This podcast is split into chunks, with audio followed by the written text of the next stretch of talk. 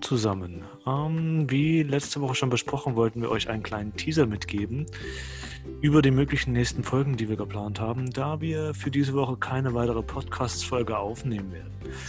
Ähm, uns hat letzte Woche eine Höreranfrage erreicht ähm, mit dem Thema, wie wir das Thema Agilität, äh, Organisation oder Teams beibringen können, mitgeben können und erklären können, auch wenn sie sich dem agilen Weg noch nicht verschrieben haben.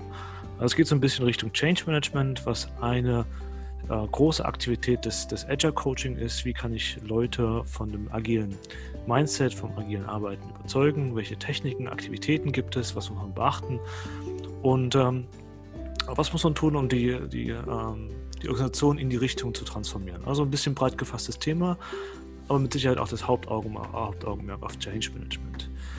Ansonsten hätten noch andere Themen, in der Richtung. Wir hatten bereits über die Kollegin Esther Derby gesprochen, über die Rollen des Agile Coaches an einer der letzten Folge, welche Aktivitäten wir durchführen, wie wir in der aktuellen Zeit remote arbeiten können. Ansonsten ähm, hatten wir auch bereits gesprochen über den Social Contract und virtuelle Meetings, die wichtig sind, um, ähm, beziehungsweise der Social Contract, der wichtig ist, um, um virtuelle Meetings zu organisieren.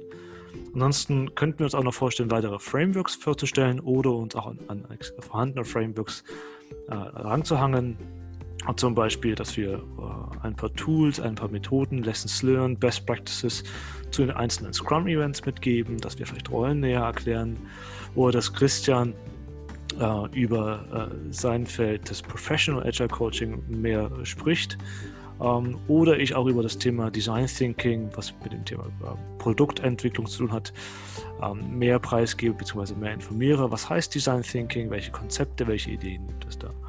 Also die ähm, Optionen. Das Portfolio ist recht umfangreich.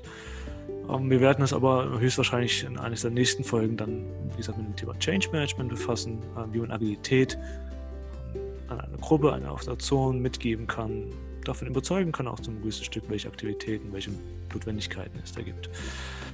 In diesem Sinn, ähm, genießt das schöne Wetter. Meine Apfelscholle ist bereits leer, auch schon weggetan. Und ähm, bis zum nächsten Mal. Wiederhören.